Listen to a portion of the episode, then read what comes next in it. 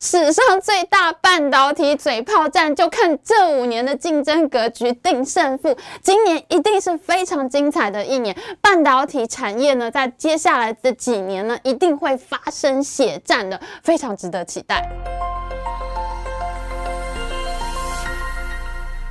Hello，大家好，我是 Amy。在前九集的半导体争霸战系列当中呢，我们说过了，中国政府想要发展半导体产业的话，真的是太烧钱了。而它刚好又遇到了美国这个最会用制度和体系来围堵对手的国家，所以美中科技大战呢，这个中间真的非常值得期待。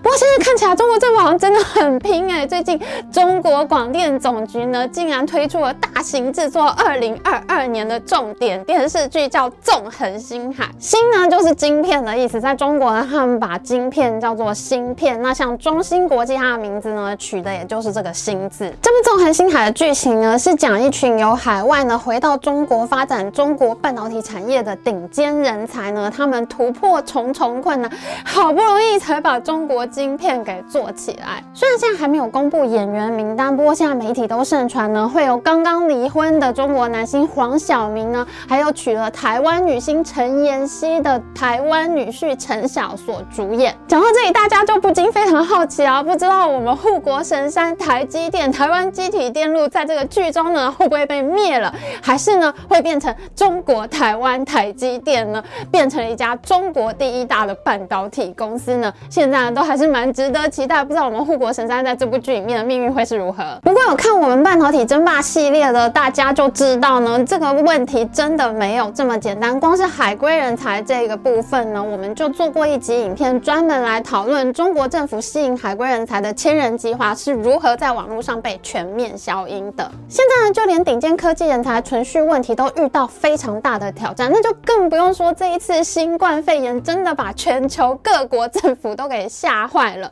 我们知道没有晶片就没有办法生产嘛，汽车没有晶片就做不出汽车。那现在好不容易能买到半导体设备，就连二手的设备都大涨十七倍。这么多哎，要不是台湾的疫情控制的很好，台湾的工厂呢都持续生产出货，没有停工。现在全球的晶片荒真的不知道要绝望到什么程度。譬如说呢，最近欧盟的官员他就直接说了，如果没有台湾的话，全球的工厂三个礼拜就会全面关闭。台湾现在真的是全球半导体产业的堡垒啊！世界各国呢都被这次的晶片荒给吓坏了，所以这几天呢，美国和欧洲都接连发生了大事。在二月六号的时候，美国众议院呢通过了一部三千五百亿美元的美国竞争法，这是五十年来美国政府对于科技制造研发上面最大的一笔投资。而美国众议院的科学委员会主席 A.D. Johnson 他就直接挑明了说，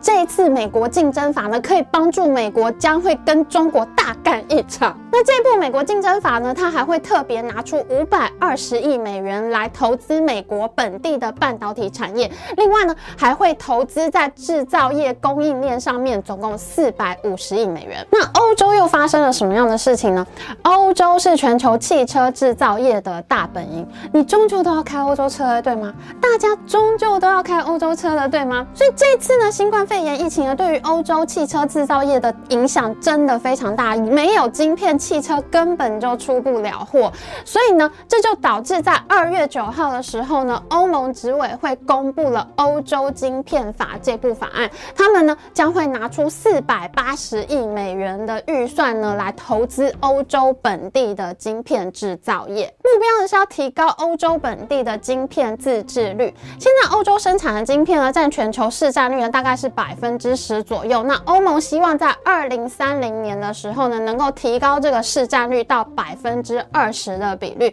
那这样呢，在欧洲本地就可以自产自足，就可以降低对美国和亚洲晶片的依赖了。而且欧盟官员讲得非常清楚，他们非常希望能够争取台积电、三星和英特尔这三家公司到欧洲去设厂，那也非常希望能够跟台湾合作。哇，美国拿五百二十亿美元投资半导体，欧盟拿四百八十亿美元投资半导体。在之前影片我们也介绍过，中国政政府拿出了三千四百亿元人民币呢，花了十年时间做两期半导体大基金，刚好也就是五百亿美元。哇哇哇哇哇！现在世界各国真的是进入了新一轮的半导体军备竞赛啊！接下来呢，整个半导体产业呢都会非常的热闹。我们现在已经看到台积电的美国厂呢正在如火如荼的建厂当中，而且现在台积电呢正在研究呢要到日本或者德国设厂的方案。那我们知道呢，韩国三星集团的副会长李在镕呢，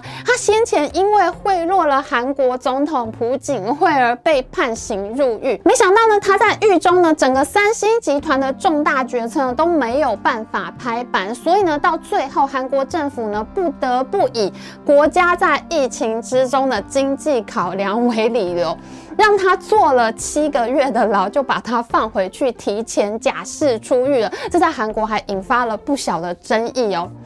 李在镕一出狱以后呢，他立刻就决定拍板，要到美国去设半导体厂，而且呢，他在去年底的时候还亲自飞了一趟美国，去选定半导体厂的用地位置。现在呢，可以说是各国都非常的摩拳擦掌当中，动作频频呢。而在半导体产业神一般存在的传奇公司 Intel 呢，它更是非常的夸张。这几年呢，Intel 的经营陷入困境。那他去年才刚上任的新任执行长基辛格 Pat Gelsinger 呢，当然他也是一个老英特尔人呢，他就宣布他绝对不会放弃晶圆制造，而且呢，他会在美国和欧洲呢分别盖上最多八座晶圆厂。那在前不久呢，上个月的时候，他们还宣布要在二号在二州投资两百亿美元盖座新的晶圆厂，真的是来势汹汹，上骗了各大财经媒体的头条啊！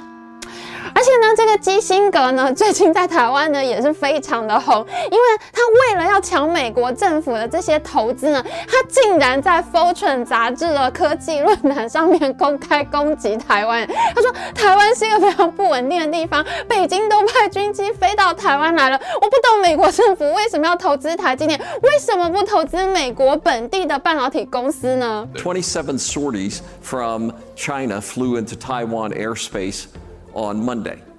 Does that make you feel more comfortable or less? 当然，大家都看到了。后来呢，我们台积电的创办人张忠谋他就直接出来隔空回呛，他说呢，Intel 在五年之内呢都回不去了。现在基辛格已经六十岁，他六十五岁就要退休，他不太可能带领 Intel 重返盛况了。他对 TSMC 现在也很不客气哦，哦，我也不过只是以此人之道，这个。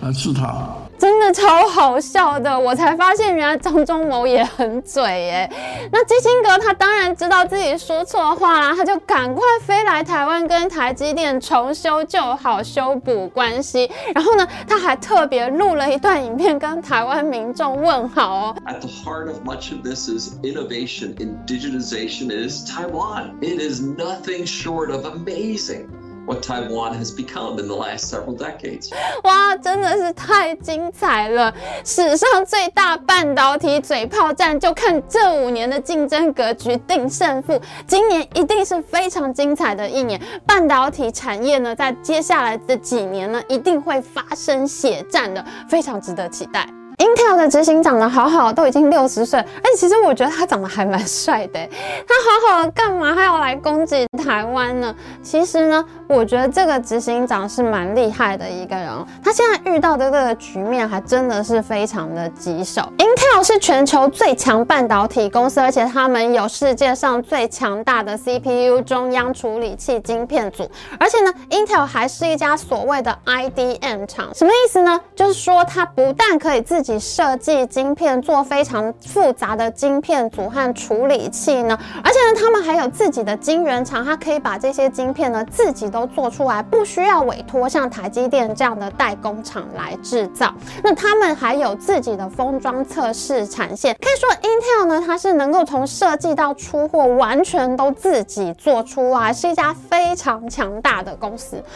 虽然现在 Intel 在市场上呢遭遇到非常强大的挑战，可是它的当家的 CPU 呢还是有百分之八十左右的市场占有率，而且呢它随随便便就可以拿出你所不知道的隐藏版专利科技，可以说还是一家非常强大的半导体公司。可是这个六十岁执行长基辛格呢，他现在遇到的最大困难就是他们的晶圆制造出了问题，他们在先进制程的部分呢推进到十纳米之后呢就推不下去了，远远的落后给台积电。那他们现在呢也把自己的十纳米制程呢改名叫做 Intel Seven，就表示说我们的十纳米其实就是台积电的七纳米啊。哎，其实你要改名的话，那你就早改啊。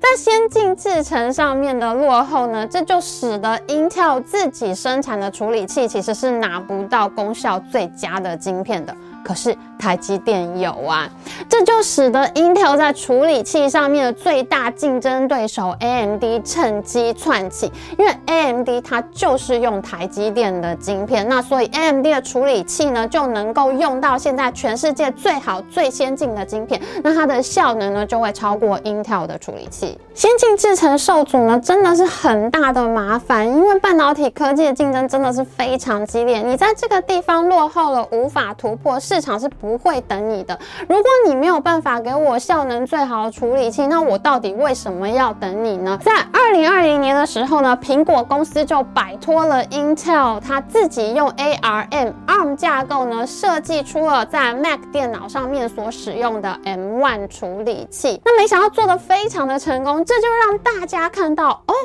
原来 ARM 架构，我们以为 ARM 架构是在移动设备上面用比较顺的，没想到原来也可以在电脑上面用，这就打破了 PC 领域呢传统上都是以 Intel 主导的 x 八六架构为主的迷思。那现在呢，很多传统的 PC 厂商呢，就包括连微软呢都加入，他们大家都对 ARM 架构跃跃欲试，纷纷的推出自己的产品，还有设计自。的服务呢，想要加入这个市场，那当然到了这个地步呢，Intel 就发现，哎，我现在是不是被大家围攻了呢？又譬如说呢，以前 Intel 很习惯呢用多个 CPU 装处理器呢来跑运算，可是呢，现在有很多计算机的运算结构呢已经改变了，变成了 CPU 加 GPU 加 DPU 这样的多元结构，就是一个中央处理器加上一个绘图处理器加上一个资料处理器。那这样的跑法呢，就形成另外一种多元的结构，这跟 Intel 以前所习惯的 CPU 处理器的结构呢就非常的不同了。新的运算结构已经出。来了，可是你的 CPU 中央处理器还在上一代，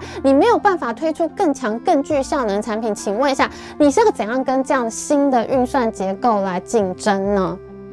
是一个非常恐怖的问题，因为在这样新的运算结构之下呢，就跳出来另外一个非常强大的对手 NVIDIA。NVIDIA 跟 AMD 还是不一样的，AMD 它是 CPU 中央处理器也非常强，可以跟 Intel 正面直接对决的一家公司。可是呢，NVIDIA 它其实是做 GPU 绘图处理器擅长的公司。那现在呢，这种多元运算结构里面呢，也冒出来一个非常可怕的敌人，NVIDIA。已经经是 Intel 越来越大的威胁了，而且呢，NVIDIA 它也是用台积电的晶片，也就是说呢，他们现在用的就是全球最强、效能最佳的晶片在做计算。可是 NVIDIA 的处理器呢，却没有做出这种的效果，因为他们自己的晶圆厂生产不出来最好的晶片。所以，我们看到在过去一年来呢，Intel 的股价是从七十美元掉到了五十美元，可是 NVIDIA 还有 AMD 的股价呢，却是一路向上的。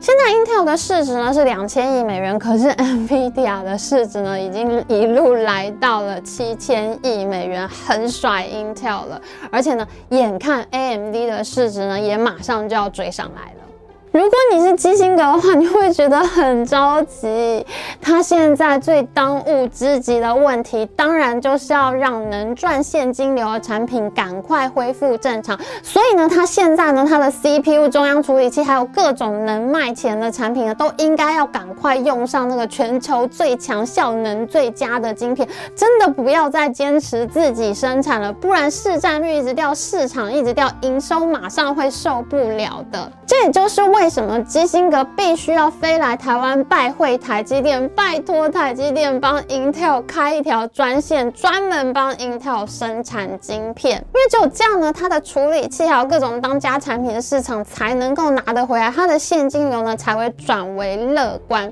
而且呢，如果台积电帮 Intel 开了专线的话，其实它也等于是挤压到了 AMD 和 NVIDIA 的产能。你看，我帮你开一条专线生产，其实我接其他公公司的订单的空间就会被压缩了嘛。所以，其实基辛格这样做呢，可以说是非常聪明的。基辛格呢，他一方面要能够稳住公司的现金流，就要靠台积电来拯救；可是，在另外一方面呢，他又要拯救他们公司里面晶圆制造厂里面先进制程的问题，他很想要追赶台积电。